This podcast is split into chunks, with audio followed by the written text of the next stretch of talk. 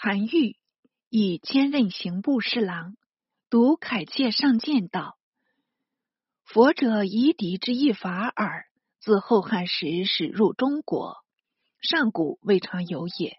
昔皇帝在位百年，年百一十岁；少昊在位八十年，年百岁；颛顼在位七十九年，年九十岁。”帝喾在位七十年，年百五岁；尧在位九十八年，年百一十八岁；帝舜及禹年皆百岁；其后汤一年百岁。汤孙太虚在位七十五年，武丁在位五十年，始不言其寿，推其年数，当不减百岁。周文王年九十七。武王年九十三，穆王在位百年。当其时佛法未至中国，非因是佛是然也。汉明帝时，时有佛法，明帝在位才十八年。其后乱王相继，运作不畅。宋其良臣元魏以下，是佛渐紧，年代犹促。唯梁武帝在位四十八年。前后三舍身施佛，宗庙既不用生劳。近日一时至于蔡国，后为侯景所逼，饿死台城，国亦尽灭。是佛求福，乃更得祸。由此观之，佛不足信，亦可知矣。高祖使受随禅，则亦除之。当时群臣实践不远，不能深究先王之道、古今之宜，推传圣明，以救私弊。其事遂止，臣常恨焉。今陛下令群僧迎佛骨于凤翔，玉楼以观，于入大内，又令诸四弟加供养。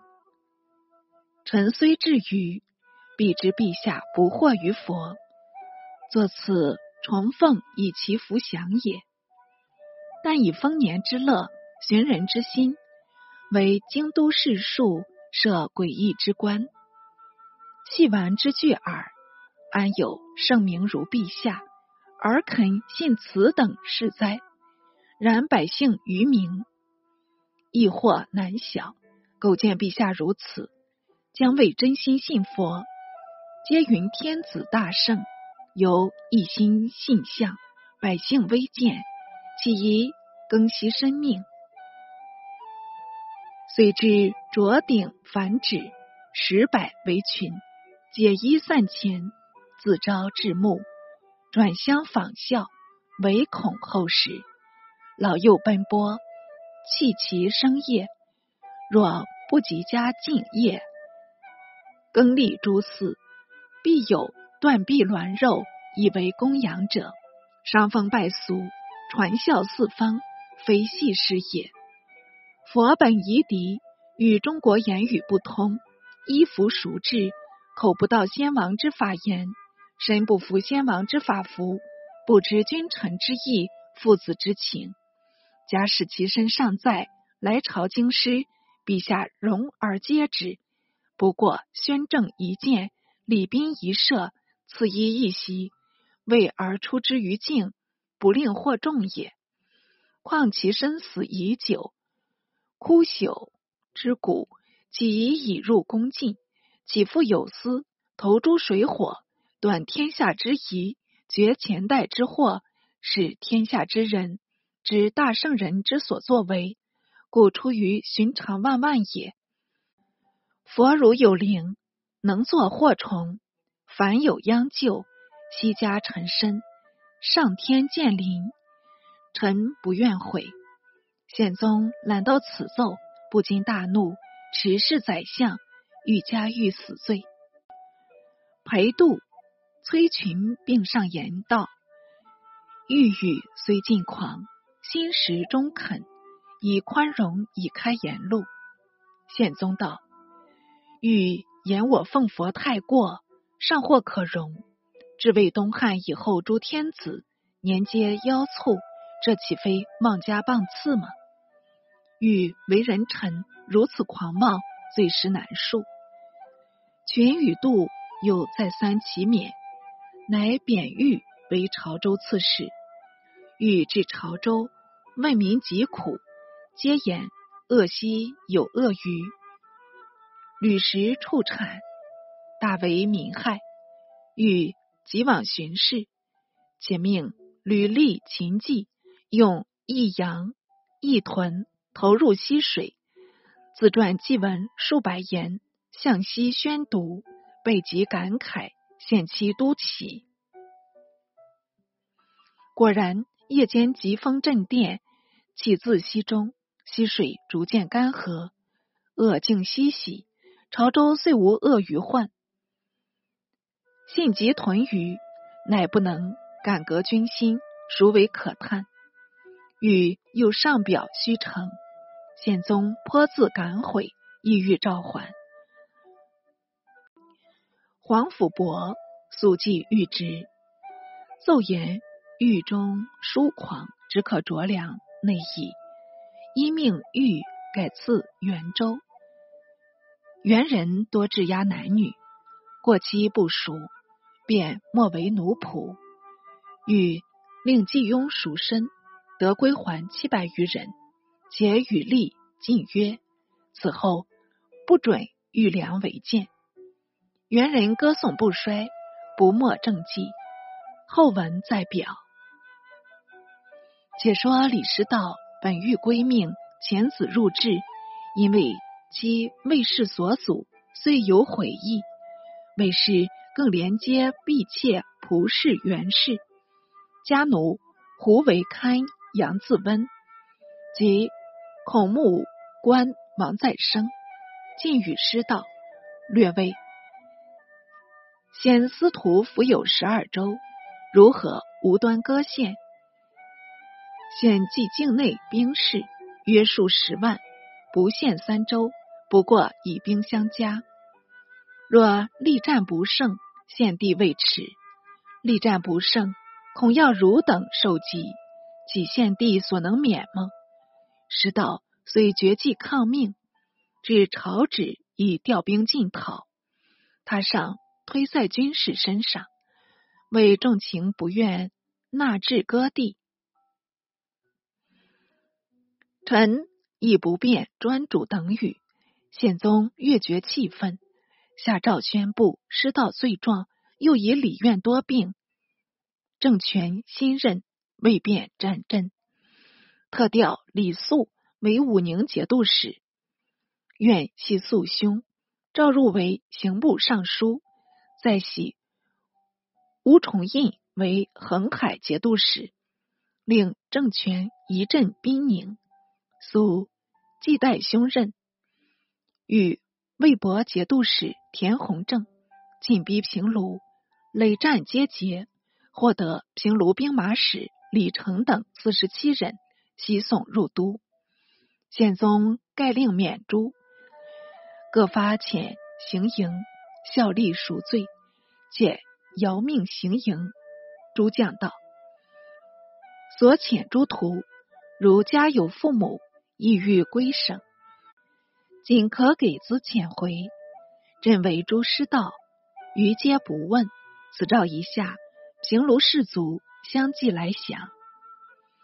师道苏信判官李文惠及孔目官林英，所有旧吏。”高木、郭护、李存等俱为文惠等所赠，木被杀，护存被囚。又有幕僚贾直言，冒任见师道二次，余趁见师道一次，并会见车求系妻奴徒上线，也被师道求助，连前时劝他归命的李公度，并击入狱中。牙将李英谈，且遭勒毙。及官军司灵平卢，兵士日促，将士哗然，师道不得已释放囚犯，另还幕府，除李文惠设登州刺史，但师以无极，屡战屡败。李肃进拔荆襄，韩弘进克考城。楚州刺史李听又由淮南节度使李夷简差遣取海州，下牧羊、渠山，尽戍东海。田弘正进占东阿阳谷，连破数族。李光炎攻濮阳，尽收斗门、杜庄二屯，仿佛四面楚歌，同时趋急，吓得师道脚忙手乱，忧计成疾。至李肃破鱼台，入城县，运州一危，师道慕民夫修治城堑，整善守备。男子不足，亦及妇人，运城汹汹，怨言起。都知兵马使刘戊曾有师道前守阳谷，据田弘正，戊勿为宽惠，颇得上心。军中号为刘父，但与魏博军接仗，往往败绩。有人入白师道，谓戊不修军法。专收众心，后必为患，即应除去。师道乃简遣二使，击贴受行营副使张先，令乘便杀物，先与物善，怀贴相视。物即使人前执二使，立刻杀死。物召诸将于语道：物与公等不顾死亡，出抗官军，自私原不负司空。今司空过信谗言，来取物首，勿死，诸公恐亦不免了。今官军奉天子命，只诛司空一人，我辈何谓随他族灭？不若卷其数甲，同还运城，奉行朝命，铲除逆首，非但可免危亡，富贵且可立志呢。兵马副使赵垂吉当先立着，半晌才答道：“是果计否？”吾应声斥道：“如与司空合谋为逆吗？”便即拔出佩刀，将赵剁毙。且复宣言道：“今当复运，违令立斩。”将士尚未敢拒应，又被误杀死三十余人。余众鼓励，乃皆战声道：“为都头命。”军中称都将为都头。吾又下令道。入运城后，每人上千百名，唯不得擅取军堂。逆党欲仇家，任令掠取。军皆允诺，遂令士卒饱食执兵，夜半即行。人衔枚，马负口，悄悄的进过运城。及至城下，天上未明，先遣十人叩门。但说刘都头接奉密帖，连夜迟归，门吏尚未知有变，开城出见，请赐入报师道，然后迎入。时人拔刀相向，门吏窜去，吾引军驱至，直入外城。内城守卒亦开门纳物，只有衙城还是坚壁，不肯聚起。吾督军纵火，劈开城门，雅兵不满五百，挤出上发使相拒。似见吾军如潮涌至，料之不知，俱直弓投地，一哄而散。吾勒兵升听，时不所失道，时道方才起，惊悉巨变，忙入白师古期裴氏道。嫂，留物已反，奈何？奈何？何不求教床头人？乃与嫂言何意？裴氏是个女流，有什么方法？但以泪珠相报。师道越加惶急，即退出扫视，闻外面已汹汹搜捕，即觅得二子红方走逆厕所，不意厕所有隙，竟被武兵瞧着。大踏步走了进来，七手八脚把石道夫子抓去，牵至厅前。吾不欲见师道，但使人传语道：吾奉密诏送司空归阙，但司空尚有何言？望见天子。师道上流涕其怜，红方二子却慨然道：“事已至此，速死为幸。”虽是与父同进，却还有些气节。当下由务传令，推出师道父子至衙门外系地，一并斩首。吾再命两都虞侯巡行城市，禁止掳掠资卯之物，全城安定。又经务大集兵民，亲自卫御。但将逆党二十余人按罪伏诛，于皆令照旧办事。文武将吏且惧且喜，连篇入贺。吾见李公度、贾直言两人下作语语，握手唏嘘，遂引入幕府，令为参佐。一面韩师道父子三首，遣使送魏伯君、田弘正英。一面搜得师道妻卫氏及奴妾仆氏袁氏等，一一审讯。卫氏本有三分姿色，更兼伶牙俐齿，婉转动人。就是仆元二世，也是运城尤物，已经迁到案前，匍匐乞哀，个个是颦眉泪眼，楚楚可怜。那倒戈惩治的刘物，本也是个土狗英雄。偏遇了这几个长舌妇人，不由得以威为爱，化刚成柔。小子有诗叹道：“到底峨眉善古人，未经洞口已迷津。任他铁石心肠似，不及红颜一笑颦。”欲知刘物如何处置，且至下回分解。韩退之一生学术，以。《见佛骨》一书为最著名之条件，其次莫如《淮西碑文》。《淮西碑》归美君相，并非虚语，乃以妇人一宿，遂令铲灭。宪宗已不能无师，佛骨何物？不必论其真伪。试问其有何用处？乃欲虔诚奉迎乎？书中节末一段。最为恳切，而宪宗不悟，反欲之诸死地是何蒙昧，遗之于此，其能平淮西下资清，实属一时之幸事。宪宗故非真中兴主也。吴元济本非小雄，李师道尤为怯懦，良言不用，反受教育妻妾赃货，谋及妇人，疑其死也。何足怪乎？